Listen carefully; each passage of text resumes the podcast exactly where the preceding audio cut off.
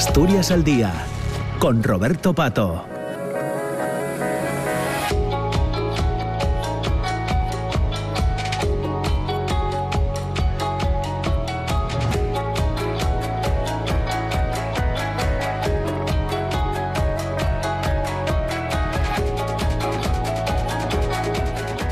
Ya son las 10 de la mañana y 8 minutos. Entramos en la segunda parte del programa de hoy que nos lleva hasta cerca de las 10 eh, y media de la mañana. Ya les decía que hoy queremos conocer algunos detalles de las vigésimo quintas Jornadas Internacionales de Patrimonio Industrial que organiza eh, la asociación Incuna, que este año llevan, llevan por título Un futuro para nuestro pasado y que se desarrollan en distintos lugares, en Laboral Ciudad de la Cultura, en el Museo del Ferrocarril de Asturias, contando además con un amplio programa de actividades paralelas en el Centro Municipal Integrado de la Arena, en el Centro de Cultura Antiguo Instituto, en Gijón y en la Escuela de, Comercio también en, el, eh, en la ciudad de, Gijón. 25 años de unas jornadas internacionales de patrimonio industrial que hoy son eh, materia de esta conversación que vamos a tener con el presidente de, de Incuna, con eh, Miguel Álvarez Areces, a quien ya saludamos. ¿Qué tal, Miguel? ¿Cómo estás? Buenos días. Hola, muchas gracias por compartir este tiempo con eh, con nosotros 25 años de unas, de unas jornadas eh, dedicadas al patrimonio industrial en términos generales. Miguel, no sé si en algún momento has echado la vista atrás, has vuelto a aquel día de hace 25 años cuando decidíais poner en marcha esta, esta iniciativa. Eh, sí, efectivamente, en muchas ocasiones, ¿no? 25 años, las bodas de plata casi son muchos años, y me acuerdo de que en aquellas primeras jornadas eh, se celebraron en el año 1999. Algunos eh, trabajábamos bien en empresas industriales o mineras, otros desde el campo de la universidad, otros desde su propio interés profesional como arquitectos, ingenieros, eh, como estudiantes o bien como ciudadanos en general, antiguos técnicos o trabajadores o en definitiva también curiosos, interesados por los testimonios de la vida cotidiana, ¿no? que son eh, precisamente eh, componentes del patrimonio industrial en muchos casos. En el año 99 vivíamos una época de, una acelerada desaparición de vestigios de la de la industria tradicional, tradicional en época de reconversión, en una eh, multiplicidad de crisis y de reconversiones que eh, llevaban ¿no? a la desaparición de, muchos elementos que habían formado parte de nuestra vida cotidiana. ¿no? La referencia era a otros países como el Reino Unido, Francia, Alemania, donde habían vivido con cierta antelación estos procesos y se habían preocupado de mantener los testigos o los testimonios ¿no? de, de, la revolución industrial, de, de, esa parte de nuestra etapa contemporánea, ¿no? de, las minas, de los astilleros navales, de la siderurgia, del textil, de la industria agroalimentaria tradicional que formaron ¿no? Eh, parte, como decía, de nuestra vida y de nuestra historia.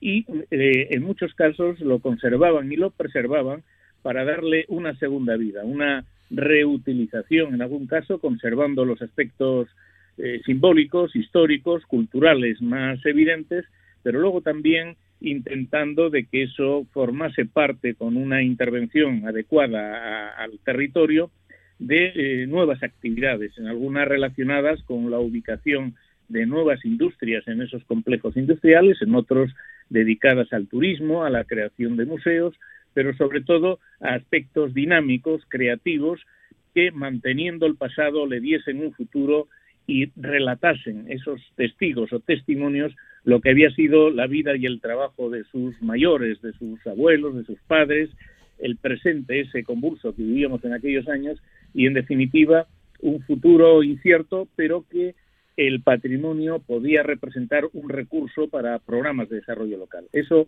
hace 25 años nos llevó a organizar estas jornadas, a trasladar experiencias de otros lugares de Europa, a contrastarlas con lo que se intentaba hacer aquí en Asturias, era cuando se iniciaban los proyectos de los museos, mineros, del ferrocarril, de eh, cuando se trataba también de generar hoteles de empresas en, en la curtidora, en Cristasa, en Gijón, en, en, otros lugares también atendiendo a la posibilidad ¿no? de, de mantener este patrimonio y mm, conservarlo de cara al futuro.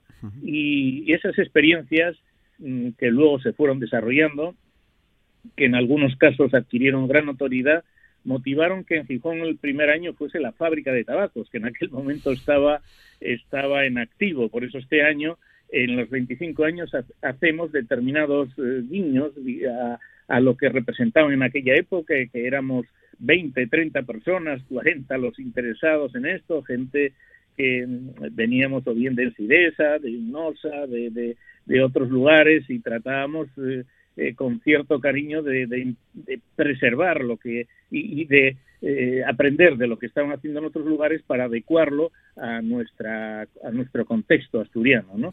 y, y, volvemos después de 25 años, donde aquí en Gijón y en Asturias se fueron presentando pues los itinerarios europeos de patrimonio industrial, el Plan Nacional de Patrimonio Industrial de España en el año 2001, donde aquí se vinieron pues cerca de 5.000 personas de más de 30 países en estos años a contrastar y a presentar sus proyectos y se conformaron estas jornadas internacionales de patrimonio industrial como una cita de encuentro, como un lugar donde todos los años en la última semana de septiembre sabe la gente de cualquier lugar del mundo que puede aquí tener eh, afinidad de, presentar sus trabajos de investigación o bien sus experiencias turísticas, su de gestión cultural del patrimonio, donde puede establecer redes de trabajo y creo que eso sí se ha conseguido. En este momento es el único lugar que eh, año a año se celebra un evento de estas características y el programa de este año y las personas que vienen, las instituciones que están alrededor de ello, creo que así lo atestiguan en un mundo que ha cambiado. Ahora hacemos también los congresos, seguimos enfatizando la forma presencial, es decir, es la mejor manera de establecer esas redes, de crear sociabilidad, de establecer un contacto que dé beneficio mutuo para el futuro, pero también tenemos la participación online, donde personas de diferentes países pues pueden presentar eso, ya sea de Oceanía, de África o de Asia, eh, tenemos la posibilidad de que puedan también hablar, establecer contacto en un, en un congreso que tiene cierta complejidad técnica, pero que lo hemos sabido resolver en este tiempo, ¿no? Los problemas que permiten compatibilizar lo presencial con lo online. Y es el programa de este año, donde tenemos muchas historias con historia, actividades durante todo el mes de septiembre, relacionando la literatura con el patrimonio, exposiciones de fotografía, la muestra de películas y documentales sobre el patrimonio industrial que se está desarrollando estos días en la Escuela de Comercio, en Laboral, en Fijón, y las propias jornadas que empiezan mañana hasta el sábado, que traen, eh, bueno, pues eh, eh, más de 100 ponencias con más con 240 participantes de 16 países diferentes. Claro, desde luego. En el año 99 ya llegábamos tarde a algunas cosas, eh, a la protección de algunos de, de, algunas cuestiones que tienen que ver con, el patrimonio, de algunos elementos de, lo que había sido nuestra, nuestra industria. Eh, ¿Cambiaron mucho las cosas en ese sentido en estos 25 años? ¿Hemos seguido perdiendo ya eh, elementos que quizás son irrecuperables, Miguel? Sí, efectivamente, ¿no? En algunos casos por el, olvido, el abandono, eh, la vulnerabilidad de este propio patrimonio, la, la, incuria o la especulación en terrenos, eh, en, ciudades y en lugares muy, eh, digamos, muy centrales. Pero mm, en este caso, en lo que llegábamos con retraso en aquel momento era en el registro, en la catalogación, en saber lo que tenemos.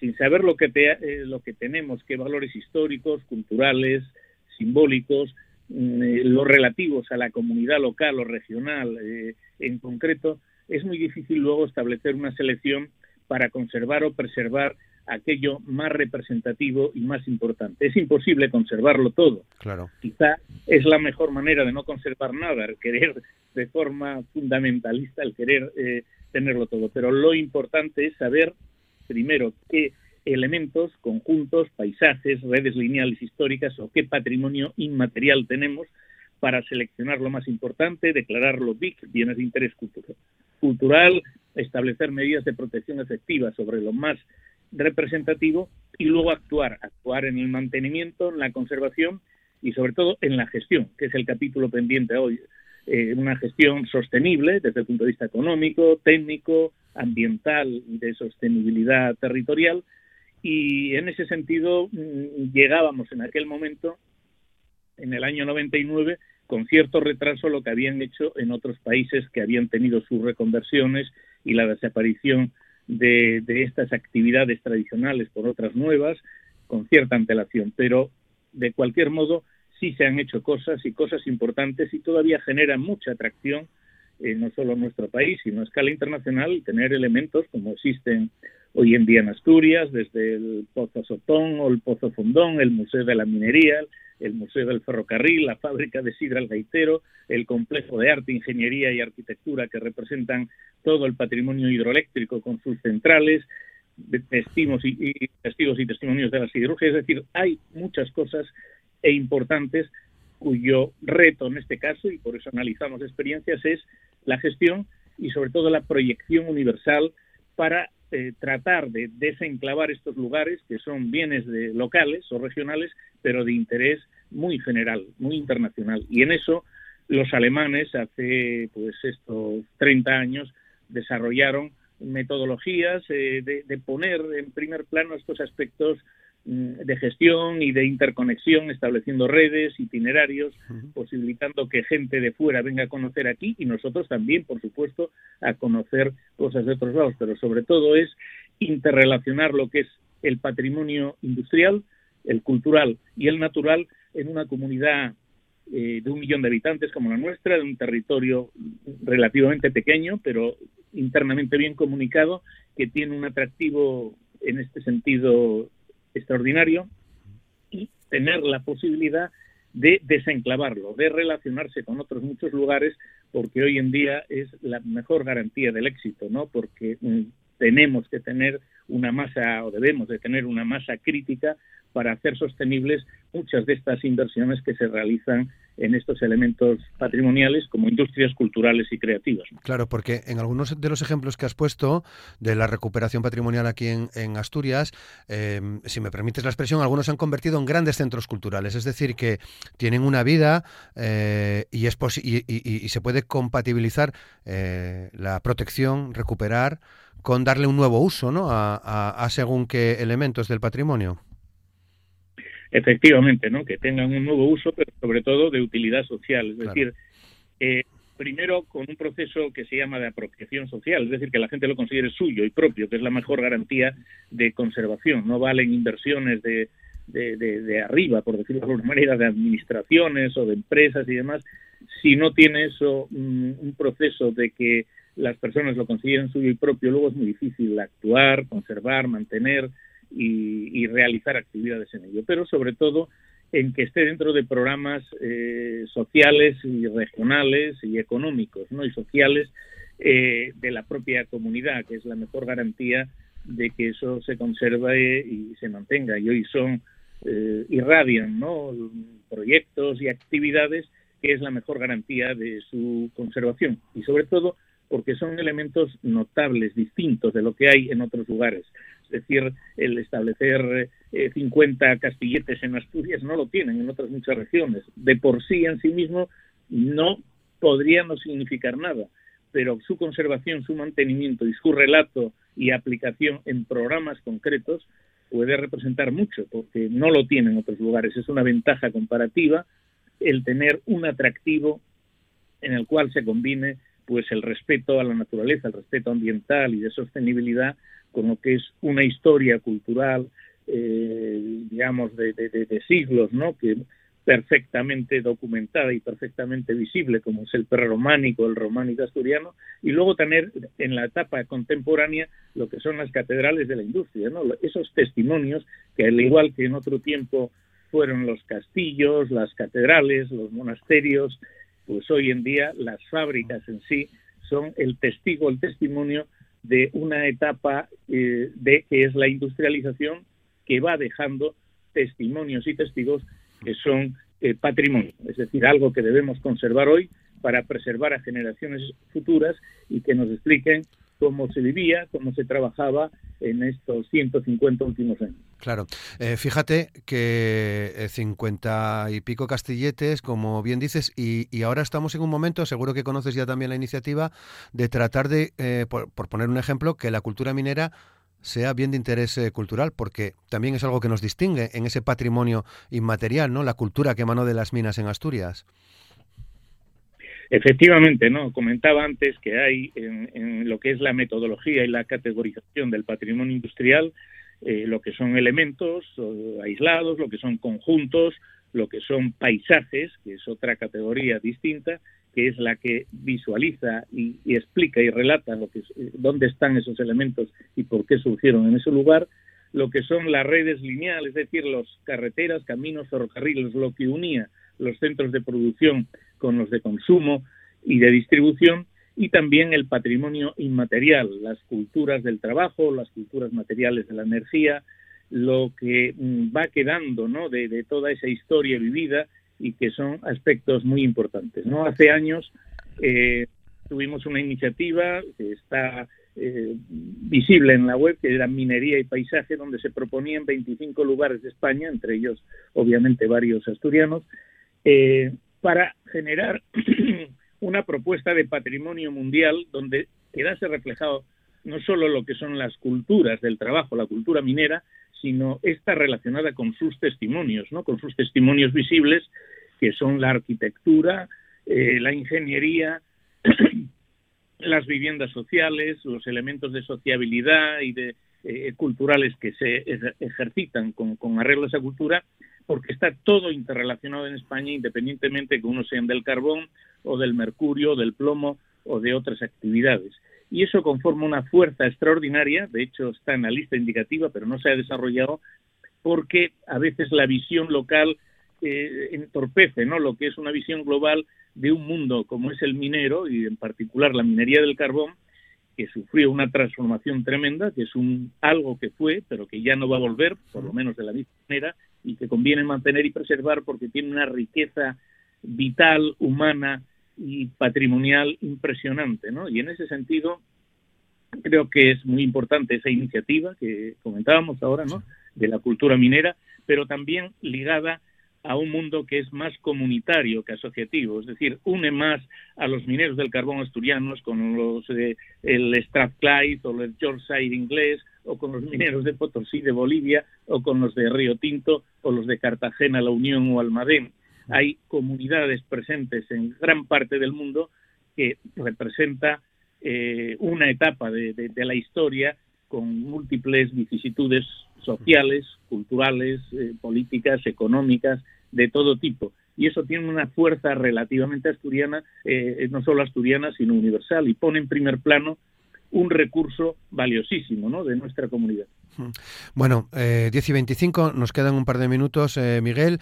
Eh, ya comentamos que desde prácticamente principios de mes habéis ido desarrollando una serie de actividades relacionadas con, estas eh, jornadas y propiamente dicho, el Congreso comienza, comienza, se inaugura mañana, ¿no? Mañana miércoles 27.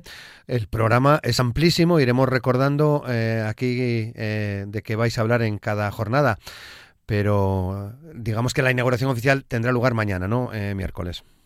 Efectivamente, ¿no? Mañana por la mañana laboral a las 12 es la inauguración oficial y a partir de las 4 de la tarde, desde mañana miércoles hasta el viernes inclusive, de mañana y de tarde, en laboral habrá actividades, el jueves por la mañana en el Museo del Ferrocarril, mañana eh, hay diferentes actividades, desde la nueva Bauhaus Europea por el eurodiputado Marco Ross hasta el Plan Nacional de Patrimonio Industrial de Noelia Yanguas del Ministerio de Cultura, María Rosario Alonso Ibáñez, catedrática de Derecho Administrativo de la Universidad de Oviedo, que habla, hablará sobre un balance ¿no? de lo que ha significado la legislación y la preservación del patrimonio industrial en Asturias y también alrededor de la carta de Nini que es un, digamos, una carta de patrimonio industrial internacional eh, pues hablaremos o estaremos Marion Steiner, que es la secretaria mundial del PICI, del Comité Internacional para la Conservación del Patrimonio Industrial, José Manuel López Cordeiro, que viene de Portugal, vienen personas de Japón, también vienen personas por primera vez de Bulgaria,